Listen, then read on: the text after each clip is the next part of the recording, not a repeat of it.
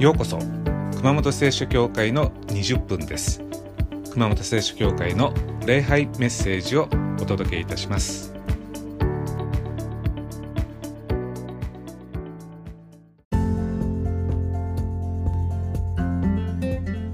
はいこんにちは。今日もよろしくお願いいたします、えー、早速聖書を読みします。今日は旧約聖書のイザヤ書49章14節から15節です。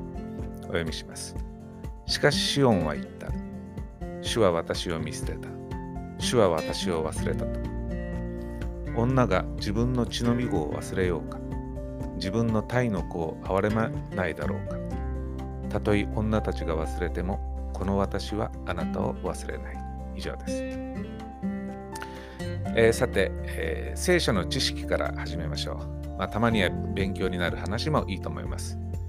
え今日はイザヤ書からお話をします。紀元前8世紀にユダ王国で活躍した預言者イザヤの名を冠した書物です。では全部イザヤの預言かというとそうでもないんですね。イザヤが生きていた時代の預言はイザヤ書の1章から39章までだと言われています。つまり8世紀に実在したイザヤの預言は39章までです。でもイザヤ書は66章もあります。39章までがイザヤの時代に記録されたとすれば、残りの章はじゃあ一体誰が書いたのか。40章から55章までは、イザヤが死んでから後の予言です。じゃあ誰の予言かわからないんですね。おそらくイザヤの教えの流れを受け継ぐ誰かが予言した記録です。で、誰か名前がわからないので、えー、今ではですね、とりあえず第二イザヤと呼ばれています。1章から39章までのイザヤと40章から55章までの第二イザヤは別人ということになります。で今日の聖書の箇所は49章、つまり第二イザヤの予言です。では第二イザヤはいつ頃予言したのかおそらく、えー、紀元前550年から539年の間の11年間の予言と言われています。まあ、本物のイザヤが死んで139年後ですね。では、どこで予言したのか答えは、異国の地、バビロニア帝国です。ちなみに56章から66章までは誰の予言か名前がわからないので聖書学ではとりあえず第3イザヤと呼んでいます。第2イザヤが予言したのは紀元前550年から539年。でバビロニア帝国が滅んだのが紀元前539年です。つまり第二イザヤが予言したのはバビロニア帝国最後の10年です、まあ、さっきも言いました通り第二イザヤは強制移住させられたバビロニア帝国で予言しました。しかもバビロニア帝国が滅ぶ最後の10年間に予言したんですね。今日の聖書の箇所14節。しかしシオンは言った。主は私を見捨てた。主は私を忘れた。シオンというのはユダ王国の首都エルサレムのことです。まあ、強制移住させられた異国の地バビロニアでユダヤ人たちが嘆いてるわけです。ああ、神はエルサレムのことを忘れてしまわれた。つまり、神よ、いつ私たちをエルサレムに返してくださるんですか？いつ私たちの国を立て直してくださるんですか？まあそう思うのも無理はありません。もう国が滅んで30年以上も経ってます。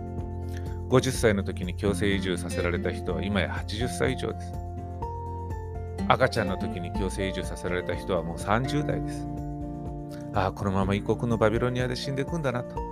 この先何も変わらないんだな。神は私たちは忘れてしまった。とこう嘆いてるわけです。まあ、私たちも辛い状況が長く続きますと、神は私の私たちのことを覚えてくださっているのかと思ったりするかもしれません。あるいは辛い状況が全然変わらないと自分は神に忘れられたのかと思うかもしれません。そしてこのまま何も変わらないんじゃないかと。嘆いているユダヤ人に向けて神の言葉が第二勢に与えられました。それが今日の箇所です。15節。女が自分の血のみ子を忘れようか。自分の体の子を憐れまないだろうか。たとえ女たちが忘れてもこの私はあなたを忘れない。神は言うわけです。母親が自分の赤ちゃんを忘れるわけないでしょう。まあ、実際お母さんは赤ちゃんのことを常に考えてるわけです。で15節にたとえ女たちが忘れてもとあります。まあ、お母さんが自分の赤ちゃんのことを忘れる時もあるわけです。若いお母さんが、昼間パチンコに行くと。で幼児を、車に残してパチンコをしてると。しかも真夏の暑い日に。で、車に戻ったら子供が死んでたっていう痛ましい事件がたまに起こるわけです。でも神は言います。たとえ母親があなたを忘れても私は忘れない。ま私たち日曜日に礼拝に行きます。で、神を思い出すわけです。でも、かたや平日は忙しいわけです。せわしいわけです。皆さん、平日にどれくらい神のことを覚えてるでしょうか？どれくらい神に心を向けてるでしょうか？まあ、結構私たち平日は神のことを忘れてるのではないでしょうかでも大丈夫です。私たちが神を忘れている間も神は私たちを忘れていません。神様のことなんか全然頭の中に浮かんでこない間にも神は私たちに心を向けてくださっています。今日のタイトルは忘れるものを忘れないです。救いというのは私たちが神を忘れないことによるんじゃありません。私たちが救われているのは神が私たちを忘れないからです。月曜日から土曜日まで日々の暮らしに追われて神のことを全然考えてなくても神は月曜日から土曜日まで私たちのことを考えてくださっています。神様は忘れません。神様は覚えてくださっています。ここに私たちの人生の土台があります。まあ、昨年いろんな神の恵みを体験された方いると思います。だから感謝もしたと思います。でも人は神の恵みさえも忘れます。でも私たちが神の恵みを忘れても神は私たちを忘れません。神は恵みを忘れるものさえ忘れません。愛してるから忘れないんですね。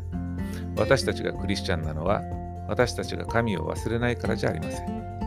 私たちは忘れっぽいんです。神が私たちを忘れないから私たちはクリスチャンなんです。救いの保証っていうのは私たちの中にあるんじゃありません。救いの保証は神が私たちを忘れない中にあります。私たち日々忘れっぽくなってきます。立ち上がり、用事忘れてまた座るという川柳があります。まあ、僕もこういうことあります。何か取りに行こうと思って立ち上がると、ふと思うわけです。あれ何取りに行くんだっけ？思い出せない。また座るわけです。脳も体の一部ですから足が衰えるように脳も衰えます。まあ、そこで認知症の問題が出てくるわけです。認知症になれば礼拝にも来れません。家族の名前も徐々に忘れます。あるいは家族であることさえも忘れます。さらに信仰を持っていることも忘れるかもしれません。神様のことも忘れるかもしれません。さて、では認知症になって神のことを忘れたらどうなるんでしょうか？今までの私たちの信仰生活は無駄になるんでしょうか？その答えが今日の御言葉です。女が自分の血のみ子を忘れようか、自分の体の子を憐れまないだろうか。たとえ私、女たちが忘れても、この私はあなたを忘れない。80歳、90歳にもなれば脳の機能を衰えます。人によっては認知症になるかもしれません。でも認知症は神と私たちの関係に何の影響も及ぼしました。及ぼしません。私たちは神を忘れるかもしれません。でも神は私たちを忘れません。神は忘れるものを忘れない。兵庫県の教会に行ったんですけれども、そこでこんな話を耳にしました。ビートたけしの番組で出た実話らしいです。奥さんが認知症になった夫婦の話です。まあ、奥さんが施設に入ったと。ご主人は定期的に施設を訪問したそうです。で訪問するときに必ずバラを1本持っていくそうです。まあ、ロマンチックですね。で、バラをプレゼントすると奥さんは喜ぶそうです。でも次に行くときは前回バラをもらったことを忘れてるわけです。まあ、それどころかご主人が誰なのかも忘れてしまいました。でもご主人は雨が降ろうと雪が降ろうとバラの花一本持って奥さんのもとに通い続けたそうです。それを見ていた看護師さんはご主人をかわいそうに思ってこう言ったそうです。それだけしてあげても奥さんは忘れてしまうじゃないですか。愛情がわからないんです。辛いでしょ？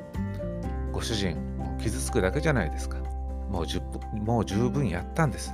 そろそろバラの花をやめてもいいんじゃないですか。でも、ご主人は嬉しそうにこう答えたそうです。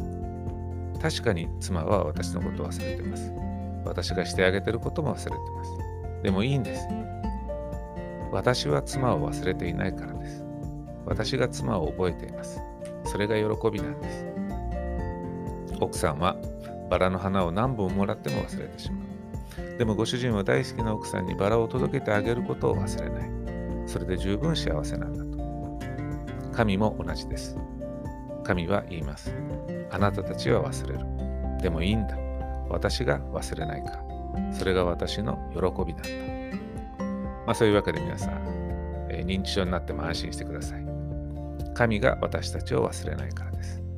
だから私たちがどんな状態になっても私たちはキリスト者のままです。去る者は日々にうとしと言います。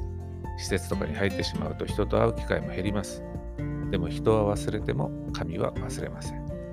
神は忘れるものを忘れない。